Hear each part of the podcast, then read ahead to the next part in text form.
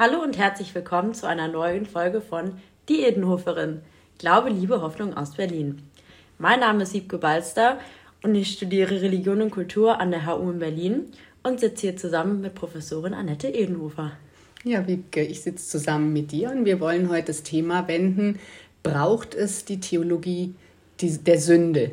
Die Rede von Gott im Horizont von Störung. Haben wir gedacht, sollten wir mal dran gehen, weil es erscheinen Publikationen, die sagen, weg mit der Sünde und welche, die sagen, da muss man erstmal nochmal neu draufschauen. Und ja, ähm, Sünde vielleicht vom Wortsinn. Ich hatte es auch noch mal, wir hatten es nochmal nachgeschaut. Sünde heißt Riss im Deutschen etymologisch. Sund findet man manchmal auf der Landkarte. Sund ist der Graben. Culpa lateinisch sagt fehlen. Peccatum, peccata mundi, die Schuld der Welt ist stolpern, stürzen, straucheln. Und ähnlich der griechische Begriff Hamatia, Hamartia, ist sein Ziel verfehlen. Und zwar für sich selbst mit sozial destruktiven Folgen. Und auch hebräisch gibt es mehrere Wortstämme, Hatat und Rasa, ist Schaden anrichten im Denken, im Handeln und mit sozialen Auswirkungen wieder. Ja, und wir haben gedacht, wir wollten, weil wir ja sagen, Glaube, Liebe, Hoffnung aus katholischer Sicht auch mal ähm, so ein bisschen die Kultur vorstellen, die es dazu gibt. Zunächst mal ist das Christentum ja inspiriert von der Stoa, der Philosophie und übernimmt fast alles, vielleicht nicht ganz so äh, den Freitod, für den in der Stoa auch argumentiert wird, aber die Ethik der Gewaltfreiheit und das kosmopolitische Denken, das nicht eine Volksgruppe Regeln findet, sondern ähm, gelungenes Leben in Tugenden und dagegen gesetzt misslungenes Leben in Lastern markiert und die gehen in der theologischen Rede im, in dem Wort Sünde oder Tugend mit ein. Und wir haben gedacht, wir stellen mal die Kataloge ein bisschen vor. Genau, und zwar gibt es ja bekannterweise die sieben Todsünden. Und auf Platz 1 steht Stolz, dann folgt die Habsucht, der Neid, Zorn, Unkeuschheit, Unmäßigkeit und dann äh, zuletzt Trägheit oder Überdruss. Demgegen, ähm, also das Laster, ähm, die Laster lassen sich nach den Tugenden ordnen, deren Gegensatz sie sind, oder auch mit den Hauptsünden in Verbindung bringen, welche die christliche Erfahrung in Anlehnung an den heiligen Johannes Cassian und den heiligen Gregor äh, des Großen unterschieden hat. Als Hauptsünden wurden sie deshalb bezeichnet, weil sie weitere Sünden, also weitere Laster erzeugen. Ähm, die sieben Sünden hatte ich ja, Todsünden hatte ich gerade schon aufgesagt. Ähm, vielleicht dazu noch die sieben Gaben des Heiligen Geistes gegenübergestellt. Das wären zum einen die Weisheit, die Einsicht, Rat, Erkenntnis, Stärke, Frömmigkeit und die Gottesfurcht. Mhm. Also an dem Wort Todsünde sieht man ja nicht, ich falle sofort tot um, aber der Tod kommt ins Leben dadurch. Also die sozialen Tode sind mit gemeint.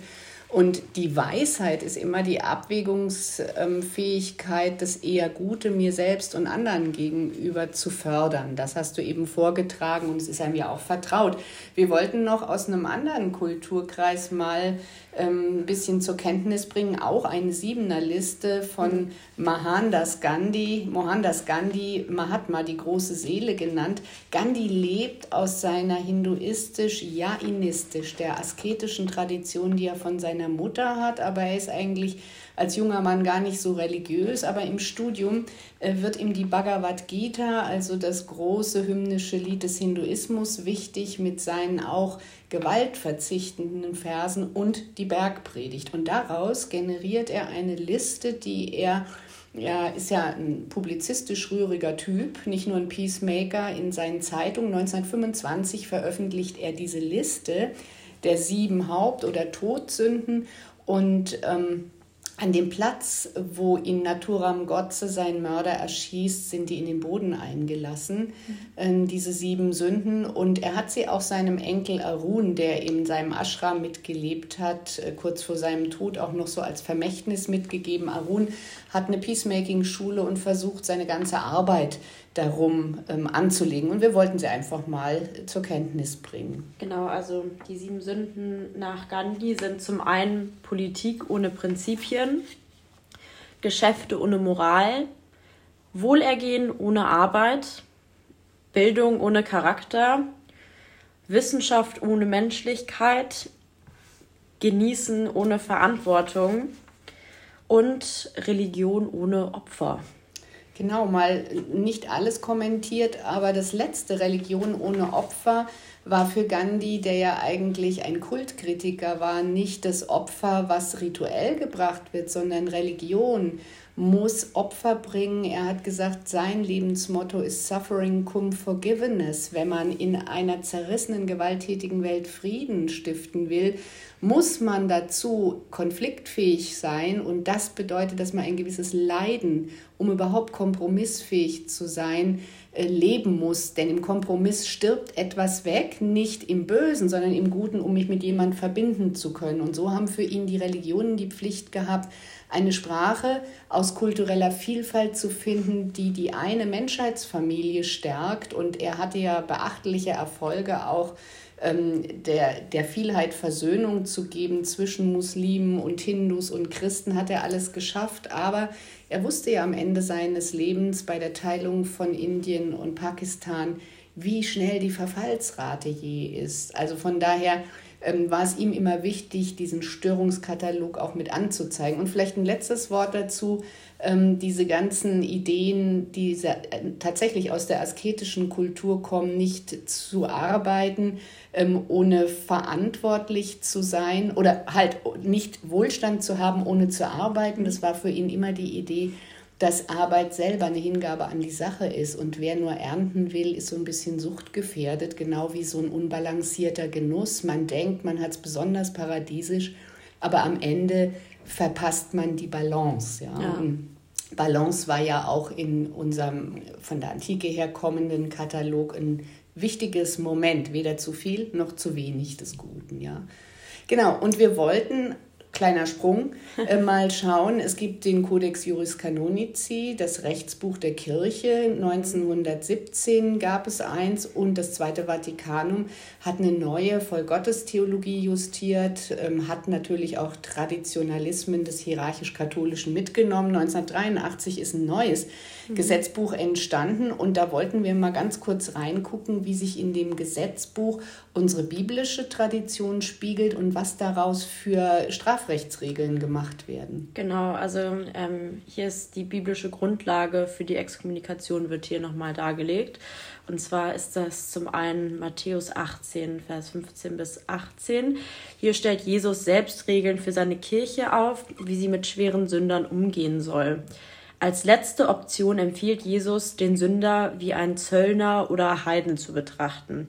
Das heißt, ihn aus der Gemeinde auszuschließen und er erteilt den Aposteln hierfür die Vollmacht, auf Erden zu binden und zu lösen.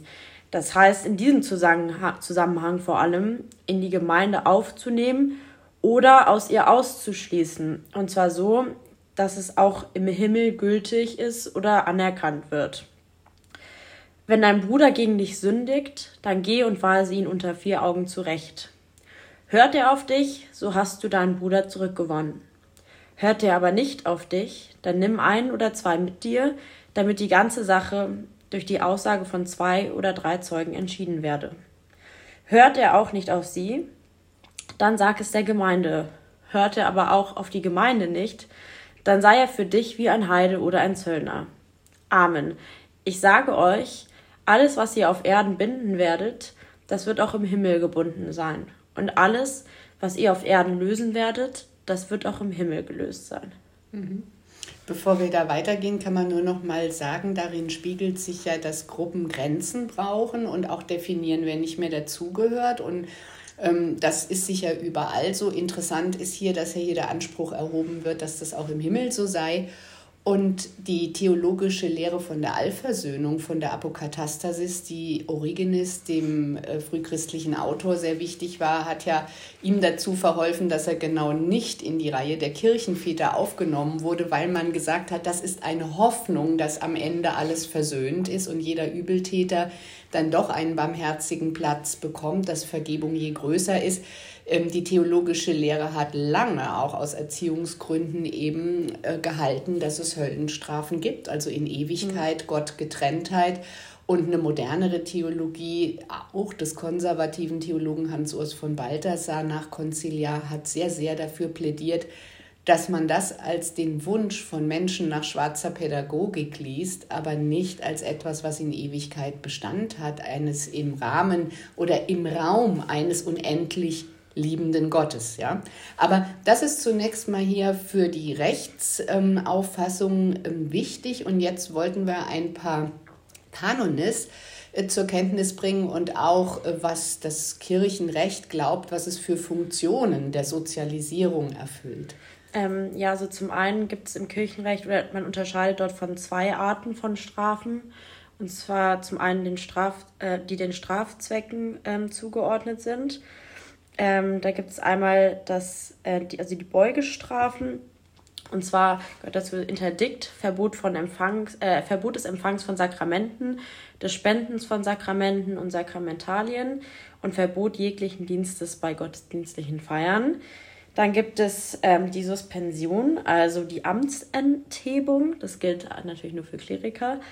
Ähm, die dürfen dann nämlich ihr Amt nicht mehr ausüben und müssen ihre quasi Aufgaben und Rechte abgeben. Und dann gibt es ähm, die Exkommunikation, ähm, also den sogenannten Kirchenausschluss. Und das ist das Verbot des Empfangs von Sakramenten, des Spendens von Sakramenten und Sakramentalien und Verbot jeglichen Dienstes bei gottesdienstlichen Feiern. Außerdem das Verbot des Ausübens kirchlicher Ämter, Dienste und Aufgaben in und außerhalb der Gottesdienste. Ähm, so, dann kommen wir jetzt ähm, zu der Unterscheidung der anderen Strafen im kirchlichen Strafrecht. Genau, ich glaube, ja. bei der Exkommunikation haben wir noch das, ähm, dass du das Recht verwirkt hast auf eine christliche Beerdigung. Ne? Ja. Also außer wenn du dann noch bereust. Also wir kommen noch dazu, dass da auch pastorale Handreichungen, also lockernde Handreichungen pro Mitmenschlichkeit ähm, draufgelegt werden. Aber genau, es gibt zwei Formen von ähm, Strafen. Ja, genau. Zum einen dann nämlich die Spruchstrafen, mhm. ähm, die durch ein Urteil verhängt werden und dann die Tatstrafen, die ähm, nach der vollzogenen Tat automatisch eintreten und vom Täter selbst zu vollziehen sind.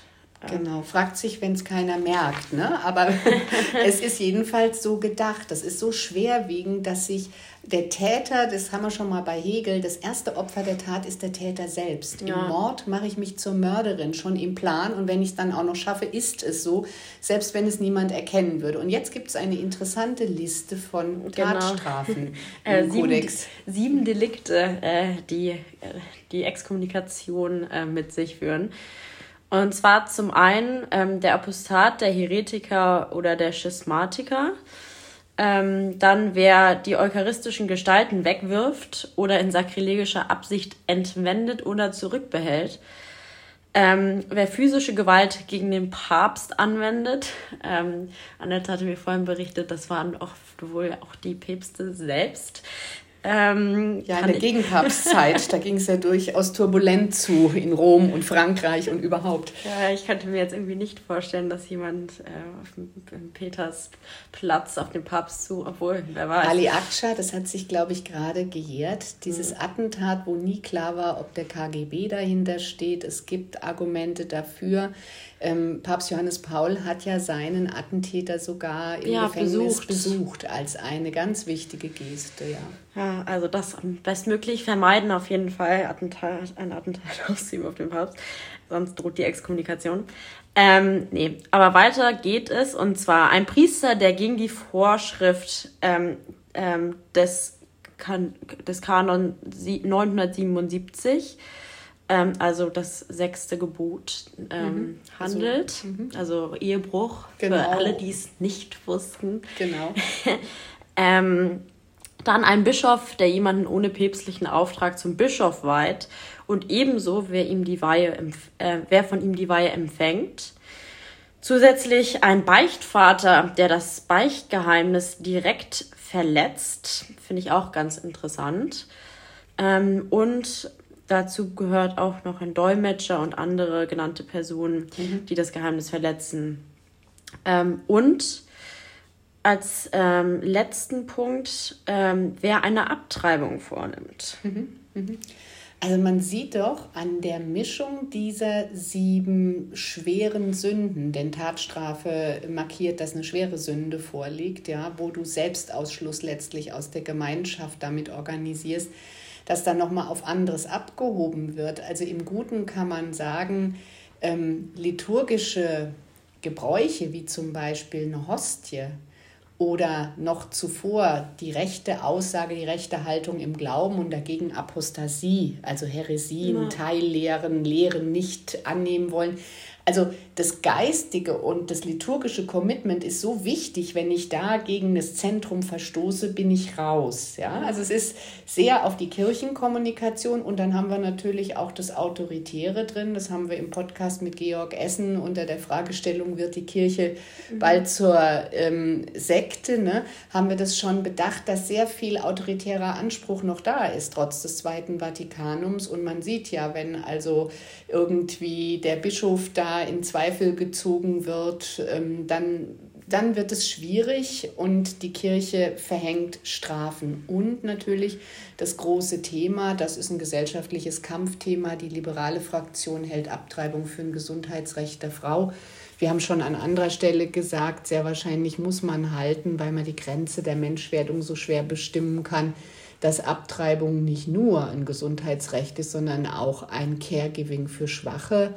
Ähm, ähm, auf jeden Fall ethisch erfordert. Aber interessanterweise haben wir herausgefunden, dass im Jahr der Barmherzigkeit 2016, 2016 genau, ähm, hat Franziskus eben einen Erlass ähm, für diese Strafe ähm, ausgerufen und versucht so auch den Vergebungsgedanken, den das Kirchenrecht auch kennt. Also wer Reue zeigt, kann Vergebung empfangen, selbst für schwerste Sünden.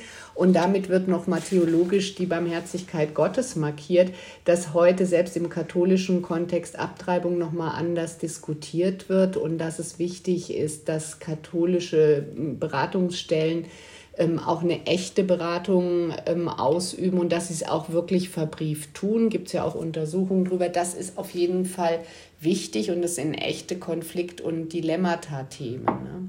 Und wir haben in Deutschland durch ähm, das Konkordat und die Säkularisierung noch einen Spezialfall mit den Kirchenaustritten. In dem Moment, wo ich aus der äußeren Gemeinschaft austrete, folgt auch die Exkommunikation, wenn ich keine Kirchensteuern mehr zahle. Und ähm, da wird in dem Papier eines Kirchenrechtlers, was wir hier vor uns haben, von einem Herrn Neithardt auch diskutiert, dass ähm, Josef Ratzinger, also Benedikt XVI., durchaus kritisch drauf geguckt hat und das unterscheiden wollte, was die innere Glaubenshaltung wäre und die äußere Vereinsmitgliedschaft, ja. die natürlich im Menschenleben, weil wir Körperwesen sind und sozial verfasst, immer ineinander fließen. Und trotzdem gibt es natürlich Länder, wo der Staat überhaupt nicht ähm, die Kirchensteuer einzieht. Da muss ich zumindest bei der Kirche dann sagen, ich bin nicht mehr dabei. Aber ganz in eins fallen tut es eben nicht. Und wir sind ja letztlich eine Gemeinschaft, die sich auf einen Religionskritiker gründet, der keine eigene Kirche äh, gründen wollte. Jesus Christus wollte ja. sein Judentum zu sich bringen und sicherstellen, dass die Gesetze für den Menschen da sind und nicht umgekehrt. Ne? Also von daher bleibt da eine theologische Spannung, würde ich sagen. Ja, also ich auch insbesondere jetzt mit den Kirchenaustritten. Ähm, ich glaube, für viele hat es auch einen finanziellen Hintergrund. Ich habe auch eine Freundin, die betet jeden Abend aber sagt, nee, also ich möchte irgendwie meine 3% Gehalt am Ende des Monats auf meinem Konto haben mhm. und das ist mir dann irgendwie wichtiger, als, äh, als die 3% irgendwie abgeben. Mhm. Äh, mhm. Und die ist, sage ich mal, gläubiger als andere Freunde, die ich vielleicht habe oder, äh, ja. äh, oder betet zumindest äh, ja. mehr als andere, die gerne die 3% abtreten ja. und vielleicht nur mal an Weihnachten oder so in die Kirche gehen. Genau, ne? jetzt kann man natürlich mit Gandhi sagen, euer Leben sei Gebet. Also die Idee, dass eine spirituelle, transzendente Ausrichtung durch eine Gebetskultur markiert auch sozial, soziale Folgen haben muss, die ist auf jeden Fall klar und von daher ist natürlich die Kirchensteuer, wenn sie nicht missbräuchlich eingesetzt wird, was ziemlich Sinnvolles. Genau. Ähm, Genau, da kann man drüber diskutieren. Wir wollten das mal so zur Kenntnis bringen. Wir stellen ja auch immer die Literatur ein. Ich wollte noch ganz kurz darauf verweisen. Wir hatten schon am Auftakt des Blicks auf das Kirchenrechtsbuch die Matthäusstelle zitiert. Wenn man mal in die Bibel Jesu, also ins Erste oder Alte Testament guckt, kann man rausfinden, dass Sünde eigentlich sehr einfach definiert wird. Das ist im moralischen und körperlichen Sinn und körperlich hat die soziale Dimension dabei mal das Kaputtmachen des Guten. Also das ist dieser Gedanke der Beraubung, der da drin steckt. Und im Ersten Testament ist auch noch interessant, dass da schon viele Stellen, auch die Psalmgebete davon ausgehen, dass ich zwar etwas entscheiden kann, gut oder böse zu handeln, zu sündigen oder gläubig zu agieren, gottgefällig, ja, aber dass ich in einem Kontext durchaus, jetzt sind alle erkältet, wir sind auch ein bisschen erkältet, infizierbar bin.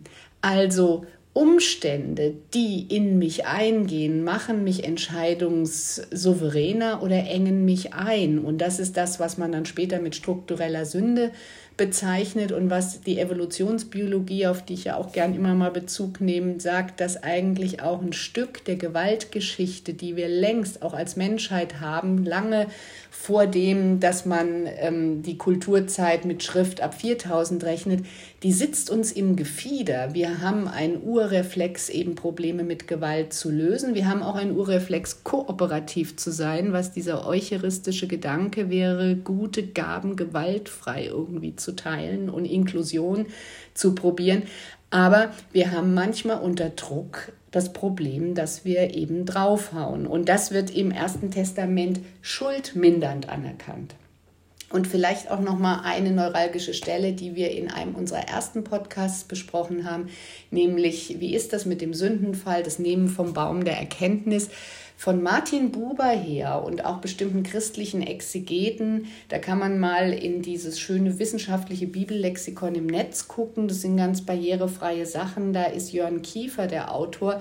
Der zeigt noch mal an dem ganzen Wortfeld.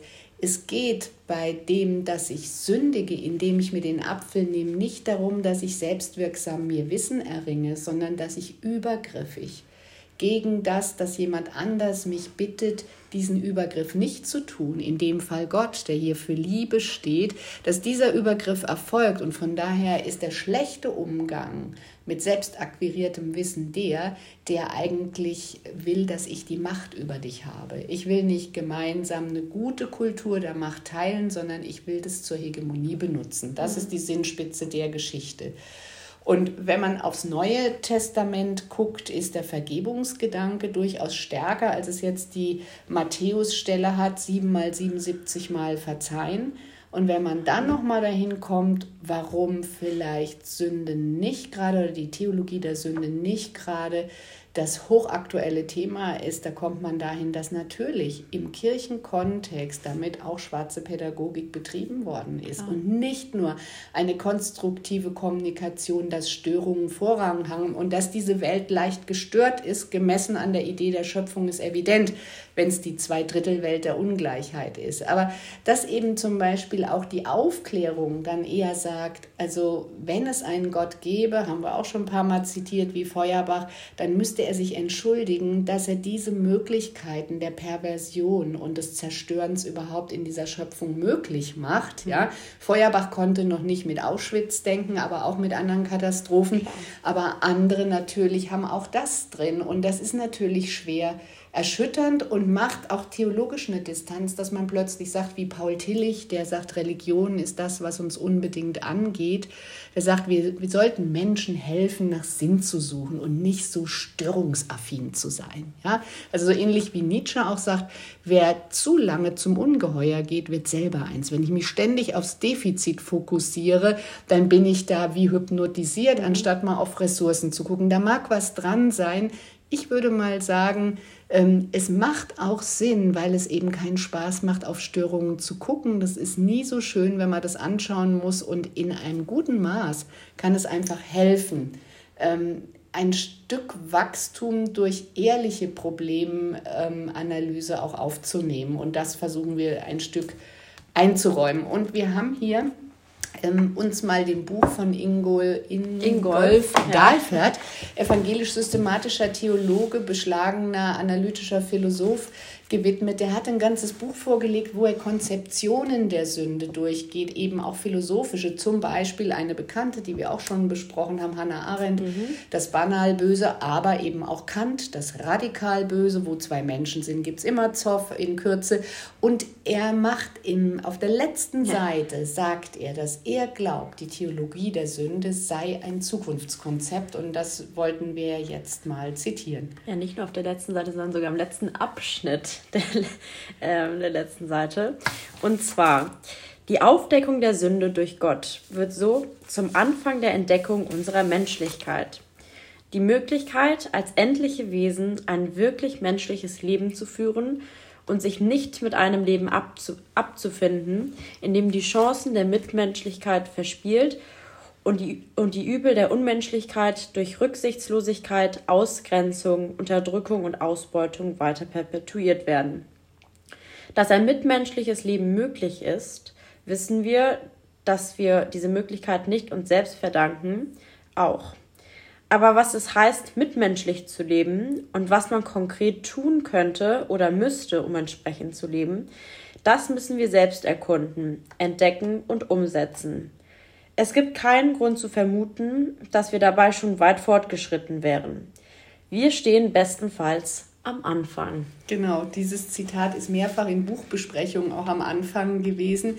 Und wenn du nochmal gerade den ersten Satz da aufrufst. Ähm Die Aufdeckung der Sünde durch Gott wird so zum Anfang der Entdeckung unserer ja. Menschlichkeit. Ihm ist wichtig, ganz bei dem Johannesbrief zu bleiben. Gott ist die Liebe. Die Liebe, also Gott ist nicht die Autorität des bösen Richters, sondern die Liebe deckt auf, was lieblos ist, mal mhm. ganz simpel. Und wenn es die Liebe aufdeckt, ähm, ist es vielleicht immer noch schmerzlich, weil ich einen Hitverdacht gegen mich hatte oder es bagatellisieren wollte. Aber da ist was Konstruktives drin. Und gemessen an den Leiden der Welt scheint mir, kann man mal der Arbeitshypothese von Dahlfert folgen. Wir haben jetzt um den Sinn der Sünde freizulegen, gedacht, dass wir drei Phänomene nochmal kommunizieren. Einmal den Suizid, indem wir von äh, Magnus Stried reflektiert wird, denn das ist eine theologische Innovation. Dann wollten wir ähm, den bösartigen und gefährlichen Narzissmus reflektieren unter der Rücksicht, ob das dann eine totale Entschuldigung nach sich zieht, also jenseits der Sünde wäre. Und ich darf schon mal sagen, Otto Kernberg, der Entdecker der Borderline-Störung, sagt Nein dazu. Und schließlich wollten wir noch einmal auf äh, Petra Morsbach oder in Petra mhm. Morsbach, der Elefant im Zimmer, blicken, die den Missbrauchsskandal um den bereits verstorbenen Kardinal Grohr, den wir auch schon in einem Podcast angetickt haben, unter der Rücksicht, was lernen wir denn da draus an Zivilcourage und an struktureller Innovation mal aufnehmen. Und ich würde vorschlagen, wir setzen mal mit Magnus Stried ein, der der Sache nachgeht, warum der Suizid, also Suizid ja im Wortsinn die Selbst Tötung, der Selbstmord, weil äh, Side, Homicide ist eigentlich zwischen Tötung und Mord, also mhm. zwischen einfach nur dem das Leben nehmen und der moralisch verwerflichen Handlung. Und er geht dem jetzt theologisch, christlich-theologisch nach, wieso es zu dieser Ächtung dieser Handlung kommt.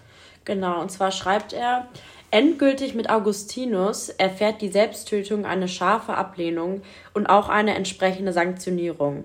Wer sich selbst tötete, wurde noch bis ins 20. Jahrhundert hinein nicht auf einem christlichen Friedhof in geweihter Erde bestattet. Suizidanten gelten faktisch als Exkommunizierte, weil sie die göttliche Ordnung in nicht über, überbietbarer Weise verletzt hätten. Weil der Selbstmord eine Todsünde darstellte, erübrigte sich seit dem Jahr 563 nach Christus auf dem Konzil von Braga entsprechend festgelegt, selbst das Lesen einer Seelenmesse. Ähm, ökonomisch gesprochen, selbst dies kann denen, die sich das Leben genommen haben, nicht mehr helfen. Sie haben jede Möglichkeit verwirkt, selig zu werden. Neben dem letztlich nicht wirklich begründeten Argument von der Heiligkeit des Lebens war und ist die Vorstellung eines Eigentumsrechts äh, Gottes am Leben seines Geschöpfs, die jetzt bestimmend wurde. Weil Gott das Leben ins Dasein gerufen hat, so lautet die Begründung, ist es auch sein unveräußerliches Recht, es wieder zu beenden. Wer sich selbst tötet, begeht, äh, begehrt damit gegen den Schöpfer auf. Mhm. Also Augustinus ist da sehr wahrscheinlich ganz und gar Platoniker und theologisch heißt das, Gott ist nur gut, alles Übel kommt tatsächlich durch den Menschen in die Welt. Ähm, wir hatten schon anklingen lassen, dass es Feuerbach anders liest und auf die Rahmenbedingungen guckt und sagt, wenn die Schöpfung diese Drift an Missbrauch zulässt, Sünde genannt und Sündenfolgen, dann geht es auch auf das Konto des Schöpfers. Das ist die Frage der Theodizee, ja, also die Rechtfertigung des guten Gottes angesichts der unschuldig Leidenden. Und in der Folgepassage, in der Stried hier Augustinus als einen absoluten äh, Verweigerer vorstellt, dem Suizid irgendeinen menschlichen Kredit zu geben, und so wird es auch in der Tradition bleiben. Und ähm, man kann auch sagen, Platon ähm, band diese Handlung Aristoteles, auch von Platon beeinflusst, die Philosophie liegt etwas anders, wirkt häufig etwas anthropologisch zugewandter, menschenfreundlicher, wird den Suizid auch bannen mit dem Argument, ähm, dass sich da jemand unerlaubt aus der Gemeinschaft herausstiehlt und dass man jeden braucht. Ja? Und jetzt ähm, hat Stried noch im Anschluss an die Stelle, die du vorgelesen hast, referiert er auf die Augustinus-Interpretation der Lucretia die ja eine Vergewaltigung erfährt, ein wichtiger Stoff in der Kunst, in der Literatur.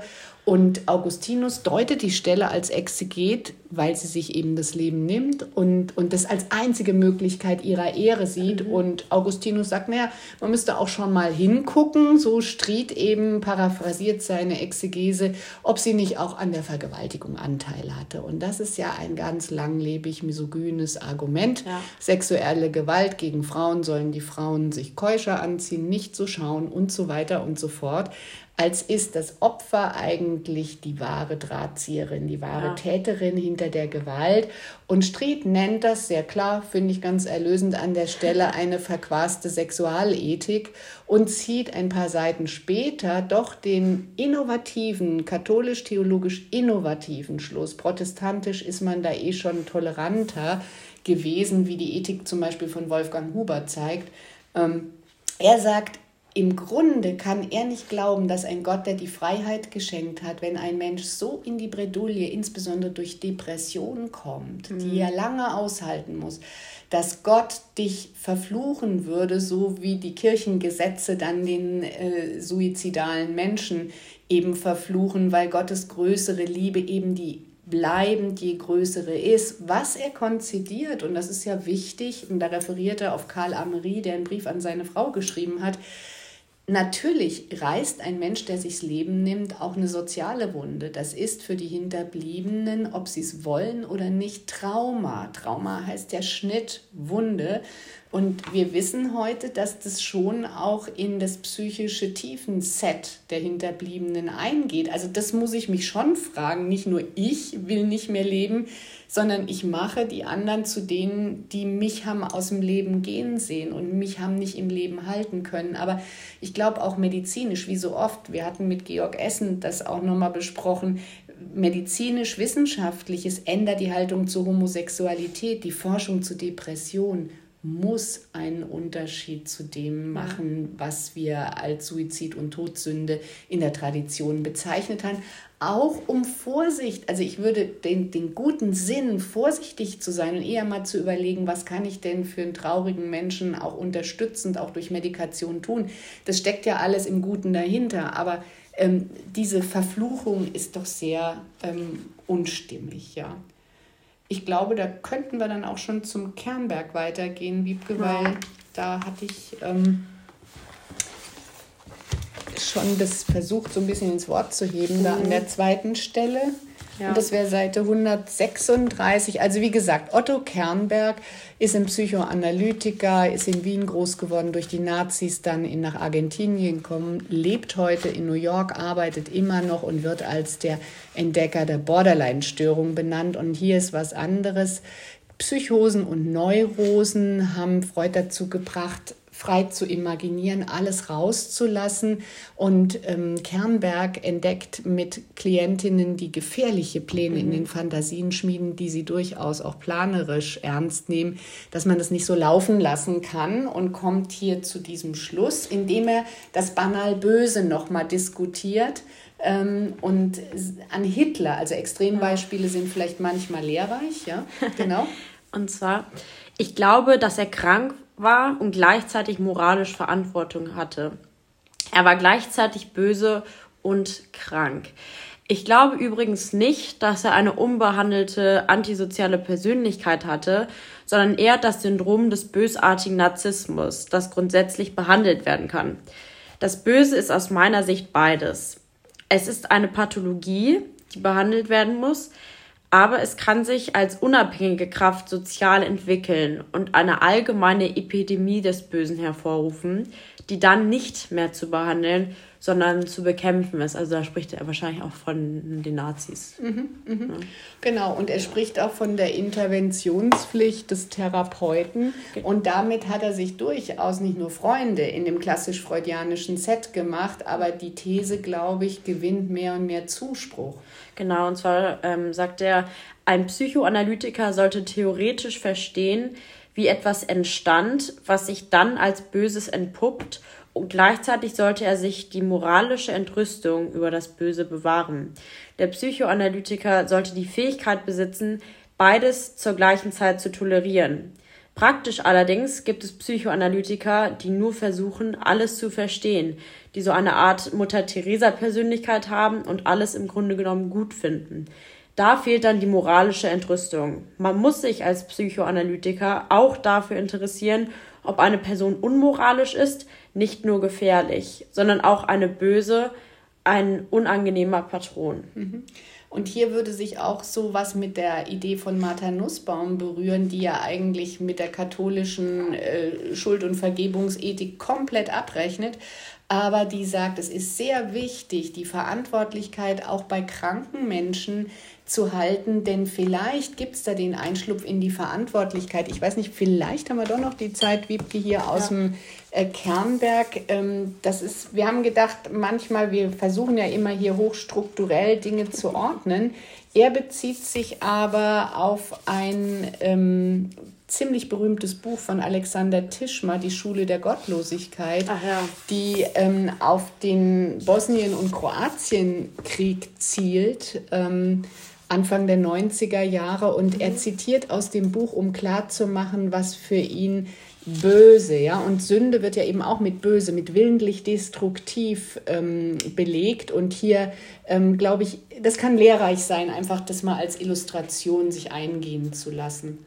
Genau, ähm, er schreibt, es gibt eine erschütternde Kurzgeschichte in dem Buch Die Schule der Gottlosigkeit von Alexander Tischmar. Es ist die Beschreibung eines Folterers, der ein kleines Kind hat.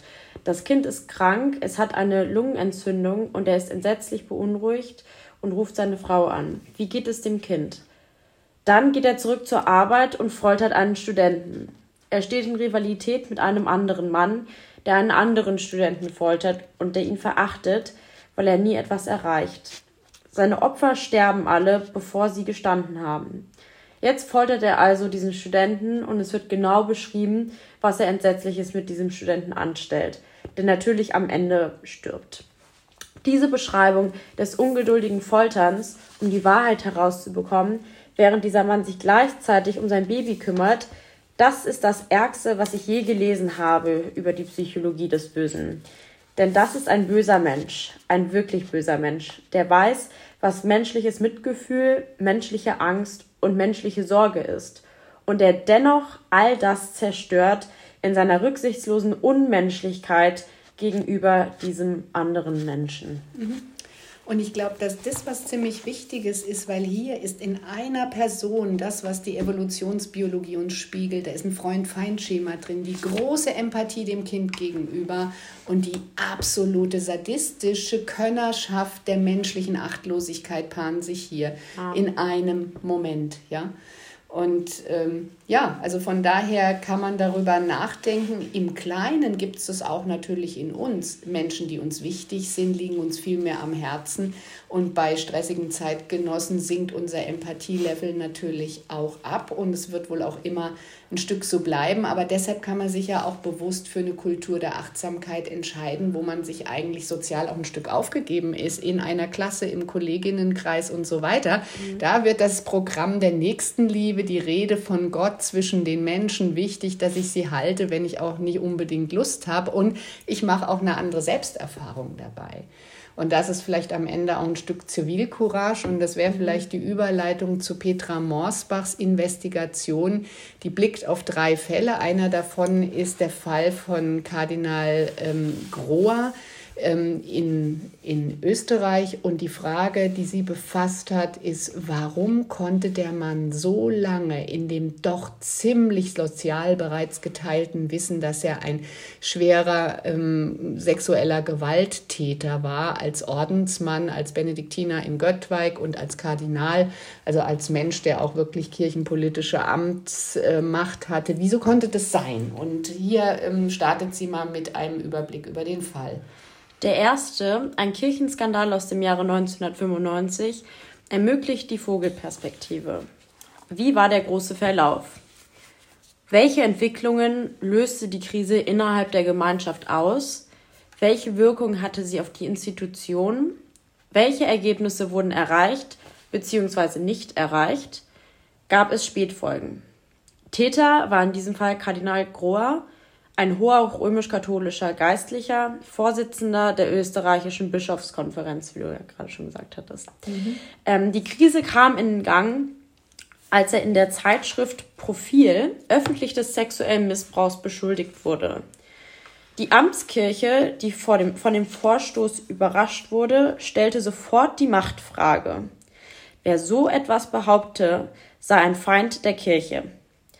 Die Maßnahme schlug diesmal fehl. Zwar verteidigte ein großer Teil des Kirchenvolks den Kardinal, andererseits meldeten sich in der Folge immer mehr Missbrauchte und auch Priester, die die Vorwürfe bestätigten. Die hochkochenden Emotionen erzeugten so viel Dampf, dass das Kernproblem der Sicht entzogen wurde. In dieser Situation beschloss der österreichische Journalist Hubertus Czernin, die Vorgänge in einer Publikation fast kommentarlos möglichst exakt zu dokumentieren damit man später in ruhigeren Zeiten daraus lernen könne. Leider ist Hubertus Channing 2006 50-jährig 50 gestorben, sodass er die Früchte seiner Arbeit nicht ernten konnte. Doch seine Dokumentation, eine vorbildliche zivile Initiative, blieb erhalten. Sie liegt meiner Analyse zugrunde. Ich freue mich, den Herausgeber, den ich leider nicht kennengelernt habe, hier zumindest posthum ehren zu können. Ich meine, wir können das Buch sehr empfehlen und das Wichtige ist, der mutige Journalist bringt es ans Tageslicht und Petra Morsbach fragt, indem sie seine sehr gewissenhafte Recherche durchgeht, wieso die Mitwisser, die natürlich auch Kosten senken wollen, niemand will auffallen, niemand will sich unbeliebt machen, wieso die aber so einen hohen Preis bereit sind zu zahlen und selbst Eltern von Kindern sagen, halt's lieber aus, halt's durch, ich habe es auch ausgehalten. Und sie empfiehlt, dass man am Anfang unterbricht, gemeinsam sind wir stark und immerhin in einer differenzierten Gesellschaft, wo die Gewaltenteilung funktioniert, ist es eben auch möglich, dass doch gemeinsam sowas oder überhaupt diese Pressemeldung bringt das Ende dieser absoluten, selbstgemachten, strukturell sündigen Tragödie von einem Massenmissbrauch von jungen ja. Menschen, die eigentlich einen spirituellen Weg gehen wollen. Und von daher könnten wir nochmal zum Schluss auf die Arbeit von Michael Rosenberger, Frei zu vergeben, verweisen. Das ist eine moraltheologische Überlegung zu Schuld und Versöhnung und eben auch zu dieser sehr wichtigen Frage des Umgangs mit sexualisierter Gewalt. Doris Reisinger sagt, die Kirche ist unreformierbar. Michael Rosenberger sagt, natürlich muss die Kirche eben auch eine Verfahrens-, eine Prozessethik finden, dass eben Accountability, Verantwortlichkeit gelebt wird und sich eben auch nicht dem Strafrecht entziehen, wobei wir ja schon mal deutlich gemacht haben, dass das Strafrecht auch nur mittelmäßige Interessen hat, da genau hinzuschauen. Und irgendwo äh, zeigt es auch tiefer anthropologisch darauf, je schlimmer es ist, desto mehr will man nochmal weggucken. Deshalb kann es überhaupt nur zu dem Titel Elefant im Raum kommen, weil ähm, das heißt einfach, es ist ein riesiges Ding da, was überhaupt keiner sehen will bei offenen Augen. Ja? Mhm. Ähm, und zum Schluss, wir hatten ja gesagt, die Rede von Gott im Horizont der Störung ich finde eine frühere Arbeit von Gerd Theissen, dem evangelischen ähm, Exegeten, ziemlich wichtig, der sich immer Gedanken macht, wo auch komparative Momente sind und er vergleicht hier Buddha und Jesus Christus und liest es nochmal auf die Evolution. Dahlfert hatte ja die These vertreten, die Theologie der Sünde fängt jetzt erst an, dass wir sie vernünftig mit dem wissenschaftlichen Fortschritt zu einer Ethik machen, die wirklich glaubensfähig macht und kooperativ und uns wegbringt von unserer Gewalt, für die wir nicht nur selbst verantwortlich sind, hatten wir ja gesagt. Und wenn du zum Schluss nochmal ähm, ja. Dieses also, Zitat, wir sind hier im Buch von, wie heißt es? Biblical Faith, an Evolutionary Approach. Also ich äh, versuche das jetzt mal ganz frei zu übersetzen. Ähm, Buddhismus und äh, das Christentum sind beide expressionistisch in der Form gegen bestimmte Auswahl, ähm, auch wenn die Ach Nette, vielleicht machst du es. Ja, okay. Oder ich lese also, es vor und dann fasse ja, ich es zusammen. Genau, wir sind mal geschimpft worden, dass wir Englisch ähm, hier uns geben. Was er sagen will, Buddhismus und Christentum ähm, versuchen einen Ausdruck der Revolte gegen Selektion, gegen ja. Freund, Feind, gegen höherwertig und niederwertige. Der Buddhismus versucht es durch Meditation zu überwinden und er sagt, es scheint ganz anders zu sein als die christlich tätige Nächstenliebe, aber es berührt sich, weil die Meditation ist eigentlich dazu da, hingabefähig zu werden. Und ähm, Tyson sagt, die Auferstehung des Gekreuzigten, das ist die Auferstehung von dem ständigen Freund-Feind-Schema, sich niedermachen, die Sünde zu iterieren, die mhm. Sünde, die ich irgendwo selber aufgebrannt bekommen habe, weiterzugeben, gute Gründe zu haben. Angriff ist die beste Verteidigung. Und er sagt, es ist doch beeindruckend, dass ein hilfloser Mann, Jesus Christus, als Herrscher der Welt ausgerufen wird. Ja? Das Opfer das da ausgerufen wird, ist eigentlich das Opfer eines Verdammten, eines Folteropfers. Weil er es aber bewusst erleidet, kann daraus die Transformation entstehen. Wir müssen hoffentlich nicht am Kreuzesholz leiden, aber die Zivilcourage, die Petra Morsbach von uns will, erfordert, dass man einen gewissen Erfolg in der Gruppe Everybody's Darling zu sein, sehr wahrscheinlich opfern muss. Es muss sich an bestimmten Stellen des Konflikts muss ich bereit sein, dass ich das Unlustige, das Schmerzliche doch erlebe. Nicht, weil Schmerz an sich schön ist, sondern weil es mich befähigt, aufzuhören, mit den Wölfen zu heulen, aufzuhören, Dinge zu verschweigen, also aufzuhören zu sündigen in der Begrifflichkeit, dass ich aktiv destruktiv bin, wo meine Kosten, konstruktiv zu sein, obwohl ich vielleicht keine Lust habe, gar nicht so hoch sind. Mhm. Ja, ja. Schöner Abschluss. Und das ähm, war genau der Versuch, die Theologie der Sünde nicht ad acta zu legen, sondern mhm. vielleicht mit dem Programm von Dahlfert neu zu beleben. Wiebke, vielen Dank ähm, für dein reiches Zitieren in unserem Bücherstapel.